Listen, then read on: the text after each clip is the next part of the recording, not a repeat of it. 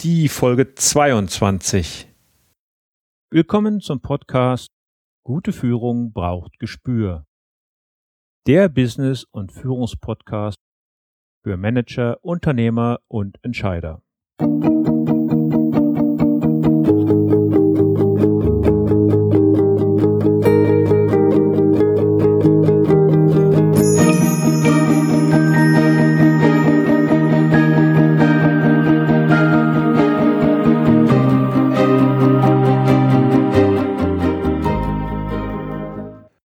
Hallo und herzlich willkommen. Mein Name ist Thomas Reining und ich unterstütze Manager, Unternehmer und Nachwuchskräfte als Führungskräftecoach und Trainer. In diesem Podcast teile ich mit Ihnen mein Wissen und meine Erfahrungen als Führungskraft im nationalen und internationalen Umfeld und freue mich, dass Sie heute hier mit dabei sind. Heute geht es um Kritikgespräche und Feedback. Und am Ende der Sendung gehe ich noch kurz auf den Liebste Award ein. Früher, ja früher. Da wurde man zum Chef gerufen und wusste, dies bedeutet nichts Gutes. Dann kam die Zeit der Beurteilungsgespräche, Karrieregespräche, Kritikgespräche oder auch Jahresendgespräche. Und plötzlich sprach dann jeder nur noch von Feedback. Ist das nun eigentlich dasselbe oder gibt es da Unterschiede? Den Begriff Kritikgespräch hört man heute immer seltener. Das mag damit zusammenhängen, dass wir uns heute gerne englischer Begriffe bedienen. Und Feedback klingt ja auch viel angenehmer als Kritikgespräch, trifft aber meines Erachtens nicht hundertprozentig den Punkt eines solchen Kritikgesprächs. Aber wo genau liegt nun der Unterschied? Ein Kritikgespräch muss nach meiner Einschätzung drei wichtige Punkte erfüllen. Erstens, eine definierte und von allen Beteiligten anerkannte Leitlinie liegt vor. Zweitens, es gibt eine Abänderung der Leitlinie.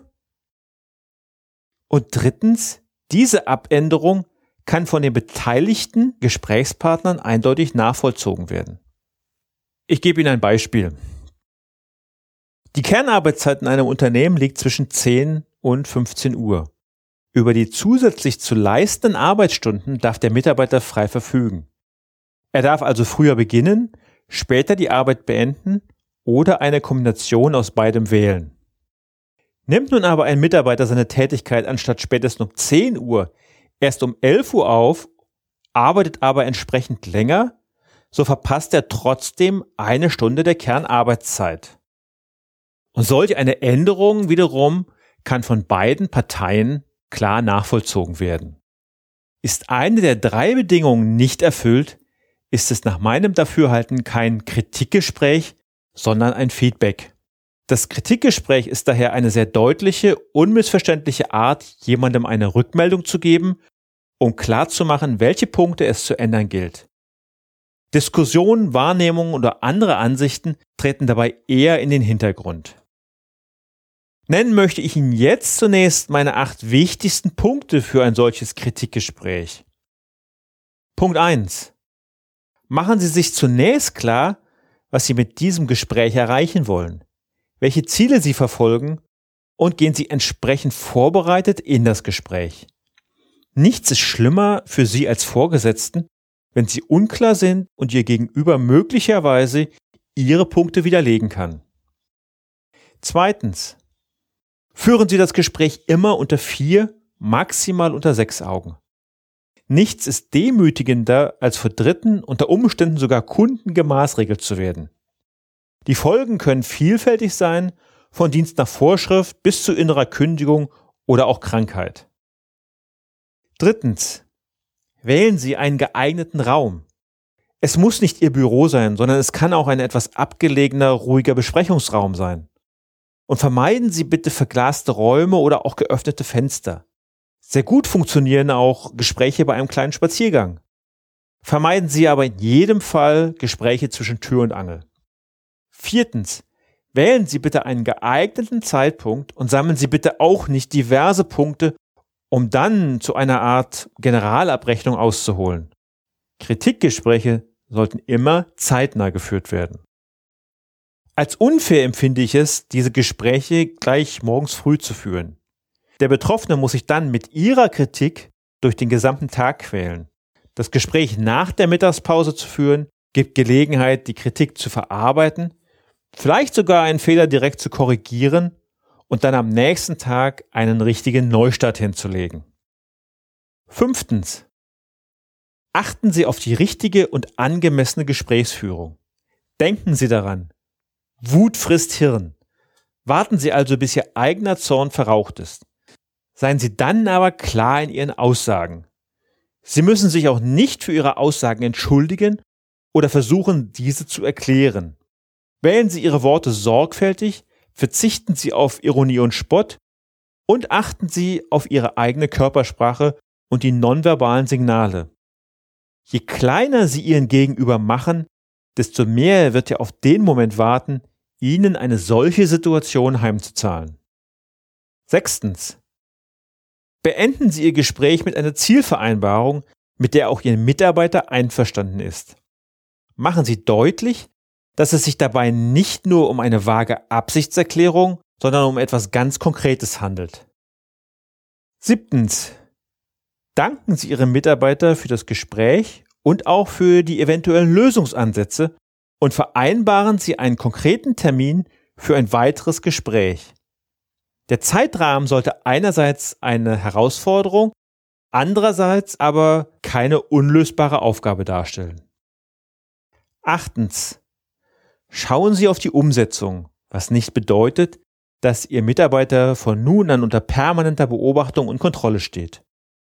Sie haben ein gemeinsames Ziel festgelegt. Das Erreichen dieses Ziels gilt es in erster Linie im Auge zu halten und weniger den Weg dorthin. Ansonsten wirkt es sehr demotivierend. Kommen wir nun zum Feedback. Was genau ist überhaupt Feedback? Schon der Begriff klingt ja weniger hart und oft spricht man sogar davon, ein Feedback zu schenken. Feedback ins Deutsche zu übersetzen ist nicht leicht, denn der Begriff umfasst einen viel breiteren Bedeutungskorridor und wird darüber hinaus bei uns recht inflationär gebraucht. Man muss sich nur in einem englischen Wörterbuch die deutschen Übersetzungen anschauen. Da findet man dann Begriffe wie Rückmeldung, Bewertung, Resonanz, Reaktion, Rückinformation, Rückkopplung, Wertung, Beurteilung, Rückspiegelung. Sie merken, Feedback kann in die verschiedensten Richtungen gehen. Schon die kurze Rückmeldung des Empfängers einer Nachricht oder auch eines Kunden wird als Feedback bezeichnet, aber auch eine einfache Rückkopplung in der Tontechnik. Im Bereich der Mitarbeiterführung unterscheide ich das persönliche Feedback von der besonderen gruppendynamischen Form der Rückmeldung. Das persönliche Feedback geht dabei in die Richtung eines Kritikgesprächs, ohne jedoch die schon genannten drei Punkte Leitlinie, Abänderung der Leitlinie und Nachvollziehbarkeit zu erfüllen. In einem Feedback als gruppendynamische Form der Rückmeldung berichten die Teilnehmer der Feedbackrunde über ihre eigenen ganz persönlichen Wahrnehmungen oder Empfindungen und diese unterliegen der Freiwilligkeit. In einem Feedback-Gespräch bewegen sich die Gesprächspartner viel eher auf Augenhöhe und es ist auch möglich, der Führungskraft oder dem Chef ein Feedback zu geben. Ebenfalls wichtig, man erfragt oder erbittet ein Feedback und wird damit nicht ungefragt konfrontiert. Feedback ist in erster Linie dazu gedacht, die Selbstwahrnehmung des Empfängers zu verbessern um sein zukünftiges Verhalten zu steuern. Jedes Verhalten wird von verschiedenen Menschen unterschiedlich aufgenommen und beurteilt.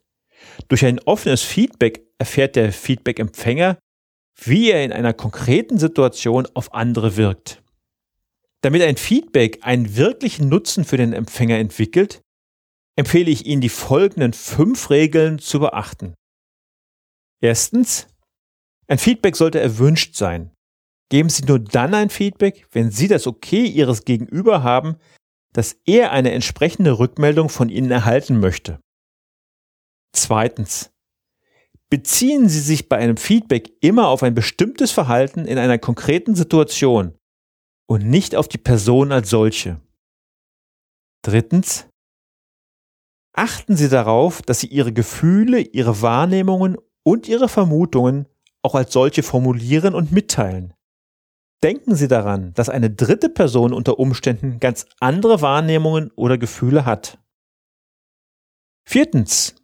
Zu einem Feedback gehören nicht nur negative Punkte, sondern auch positive Wahrnehmungen, Gefühle und Vermutungen. Fünftens. Richten Sie Ihr Feedback so aus, dass Ihr Gegenüber die Möglichkeit hat, Ihnen ein Feedback in gleicher Art und Weise zu erteilen, auch wenn Sie der Chef sind.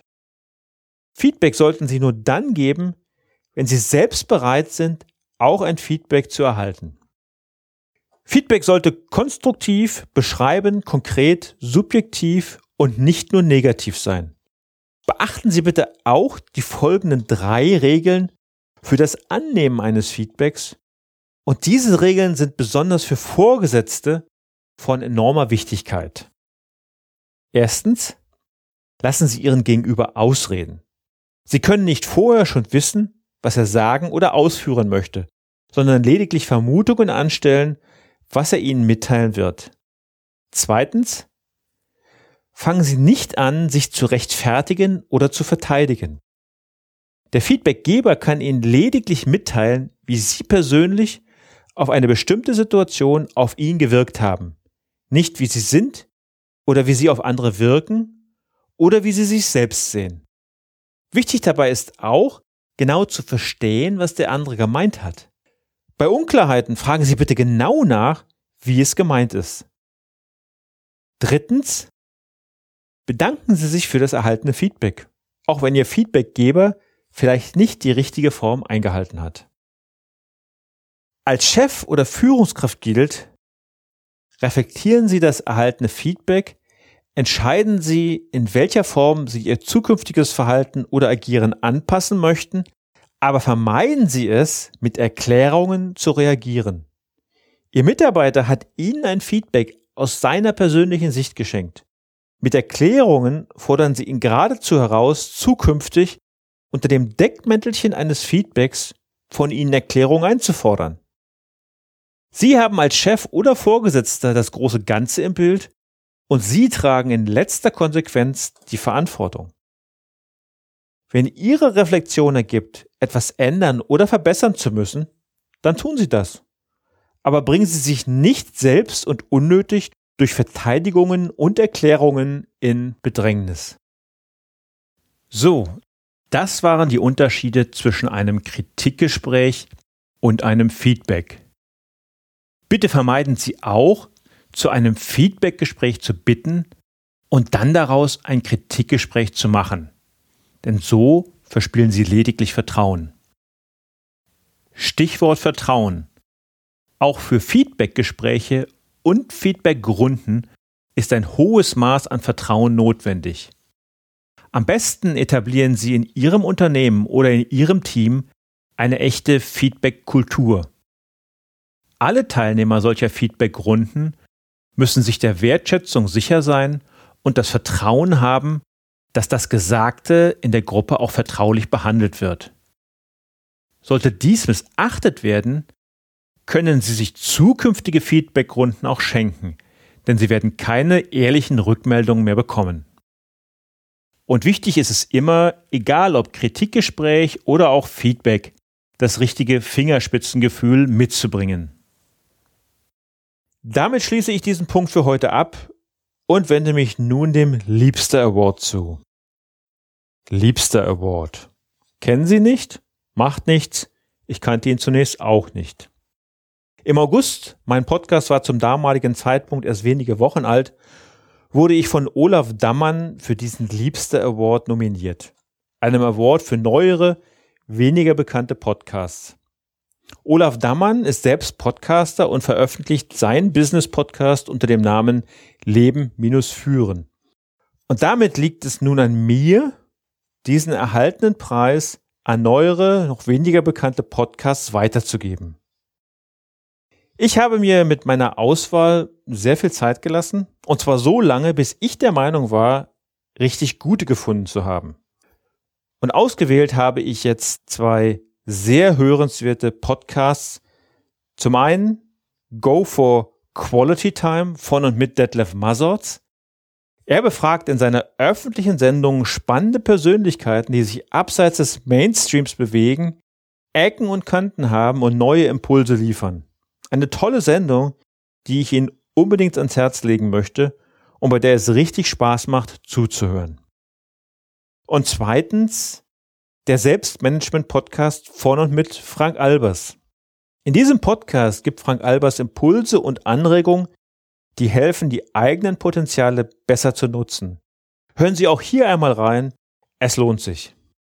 Teil dieses Awards sind elf Fragen, die mir von Olaf Dammann gestellt wurden und die ich in einer der nächsten Sendungen beantworten werde. Darüber hinaus werde ich elf Fragen an die neueren Preisträger richten, die diese dann in ihren eigenen Podcasts beantworten werden. So, das war's für heute. Ich bedanke mich fürs Zuhören und wünsche Ihnen eine gute erste Adventswoche. Ihr Thomas Reining.